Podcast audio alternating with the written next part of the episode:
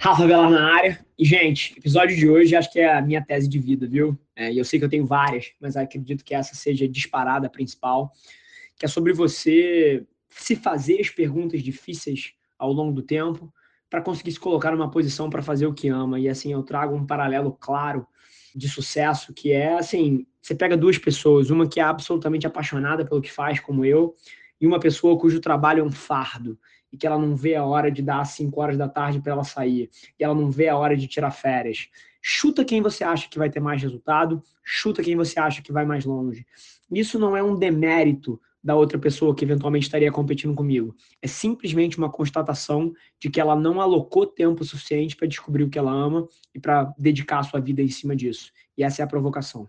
Vamos que vamos. Esse é o Nas Trincheiras sou muito fã de uma tese que é, cara, você orientar o seu dia a dia para o que você gosta real. Então, assim, o tipo de coisa que você perde a noção do tempo quando você faz é aonde você deveria estar tá alocando a sua energia, o seu estudo, o seu tempo, assim, as atividades que você fala, caceta, passaram duas horas e para mim pareceram 3 minutos e 47 segundos. Esse é o tipo de coisa que a gente deveria fazer como profissional. Por quê? Matemática é super simples. Se o trabalho não parece trabalho, cara, você não só vai se dedicar muito mais nisso, você vai não se estressar com isso, o nível de felicidade que você deriva vai ser muito maior e, por consequência, você vai ser melhor nisso. E quanto melhor você for em alguma coisa, mais a sua carreira anda. Então, a provocação para mim é sempre, ao invés de fazer a engenharia reversa da área que é a área quente, é olhar para dentro como ponto de partida do que você adora fazer e aos poucos ir orientando para lá. Então, essa é sempre a minha cabeça em relação à carreira. Assim, eu abri uma agência. Cara, se eu fosse fazer uma engenharia reversa de qual negócio eu deveria abrir para ganhar mais dinheiro ou alguma coisa do tipo, eu jamais teria aberto uma agência. Cara, uma agência é talvez o negócio mais difícil de administrar de todos os negócios. É só ser humano, essa interseção entre inovação e criatividade que gera uma dinâmica muito rápida e ágil e que muda o tempo inteiro. E você tem milhões de corações e mentes que sentem essa dor e a interface com o cliente é cheia de conflito e de situações, porra, que precisam ser muito bem gerenciadas e sistemas complexos de tomada de decisão. Assim, a agência talvez seja o modelo de negócio mais complexo do mundo. Só que eu não tomei a decisão de abrir a agência porque eu queria ficar rico ou porque eu queria estar num lugar quente. Eu tomei a decisão porque quando eu olhava para o dia a dia dos assuntos que a agência debate, cara, eram os assuntos que eu gostava de ler final de semana. Eram os assuntos que eu, 11 horas da noite, estava tomando uma estela no meu sofá e eu abri o iPad e eu me pegava lendo um livro sobre os assuntos que são o dia a dia meu na cadeira da agência. Então, eu não fiz uma engenharia reversa de que eu achava que ia ser bom, ia dar dinheiro ou que era quente eu mapeei a minha escolha para exatamente o que ia me fazer feliz com, no dia a dia. E aí a provocação para você é igual. É, em vez de você, porra, tentar entender qual é a área que é quente ou para onde o mercado está indo, cara, olha no seu dia a dia o que, que você adora fazer, vai com tudo nisso e eu te garanto que em algum momento o mercado vem até você e te valoriza por isso. É, esse é o ponto. Eu não julgo, tá? Assim, eu tenho amigos que são hiper felizes, hiper felizes e que chegam em casa às 5 e meia da tarde, agora em quarentena ninguém sai de casa, né? Mas, porra, que eventualmente chegavam em casa às 5 e meia da tarde do trabalho e, cara, deitavam na cama, pegavam uma cerveja, começavam a assistir série, iam jogar videogame, iam jogar bola. E assim, só que são escolhas, assim, isso, isso não é errado. Cada um tem que entender o que é para si. E a regra base que norteia tudo é que, cara, se você quer grande, se você quer muito e se você quer rápido, foi mal. Mas ou você vai nascer com o cu sentado pra lua e vai dar uma sorte tremenda, e eu não gosto de contar com isso, ou você Sim. vai trabalhar. Porque, assim, nada, nada substitui o trabalho. Hoje em dia, inclusive, eu vejo um debate, cara, de, ah, eu trabalho inteligente, eu trabalho inteligente, ah, o lance é trabalhar inteligente. Foda-se que você trabalha inteligente, eu também. Só que eu trabalho inteligente e ainda trabalho 14 horas por dia. Quem você acha que vai chegar lá mais rápido? No fim do dia, e eu sempre faço essa aspas aqui, cara, para quem isso não fizer sentido, cara, assim, a minha verdade não tem que ser a verdade de ninguém, a sua verdade não precisa ser a verdade de ninguém. Eu conheço milhares de pessoas que não vão ser felizes no nosso sapato. não vão ser felizes correndo atrás da maneira que a gente corre. Não vão. E elas não deveriam fazer isso.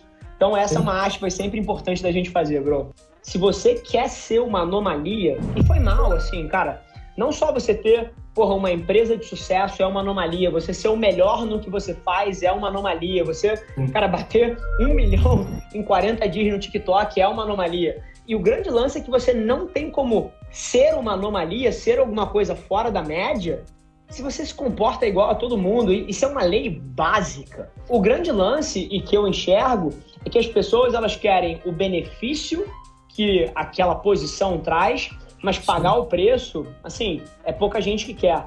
E assim, isso vale para conteúdo, isso vale para um relacionamento, isso vale para uma amizade, isso vale para uma carreira, isso vale para uma empresa, isso vale para tudo.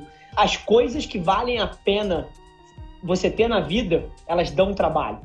E é isso que faz elas fazerem sentido. No fim do dia, várias dessas coisas se chamam sonhos, né? Ah, eu sonho em construir uma família linda, eu sonho em ter um marido fantástico, uma esposa maravilhosa e uma família amada, eu sonho em ter uma empresa de sucesso, eu sonho em ser uma referência na minha área. E foi mal.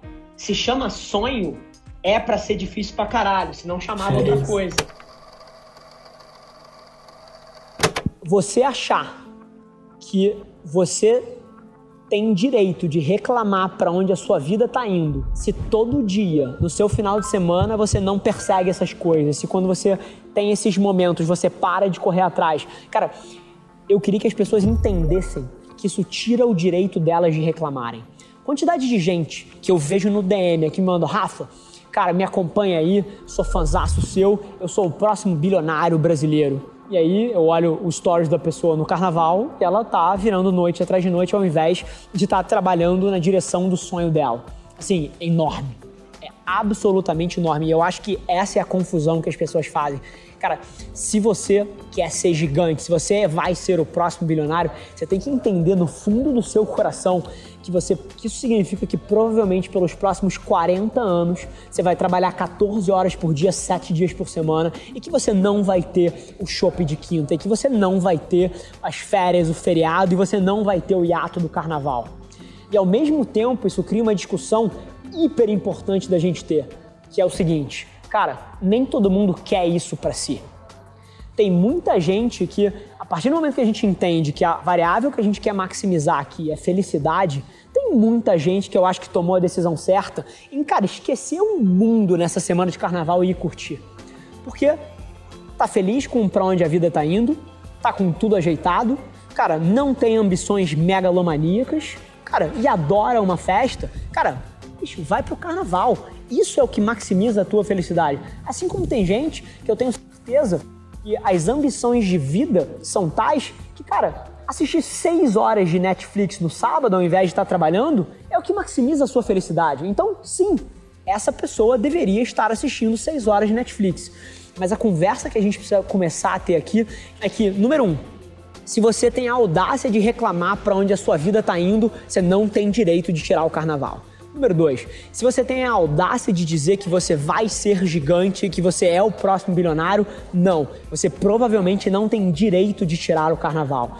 E número três, se nenhuma dessas coisas falam para você, se você está hiper satisfeito com a sua vida, se você está hiper satisfeito com a maneira que a tua carreira está andando, ou se você já está onde você quer estar tá e você quer só manter, na boa, você tem o direito de fazer o que você quiser. Agora, se você está reclamando ou se os seus sonhos são lá em cima, você precisa começar a entender que esse conjunto de atitudes não mapeiam para onde você quer ir.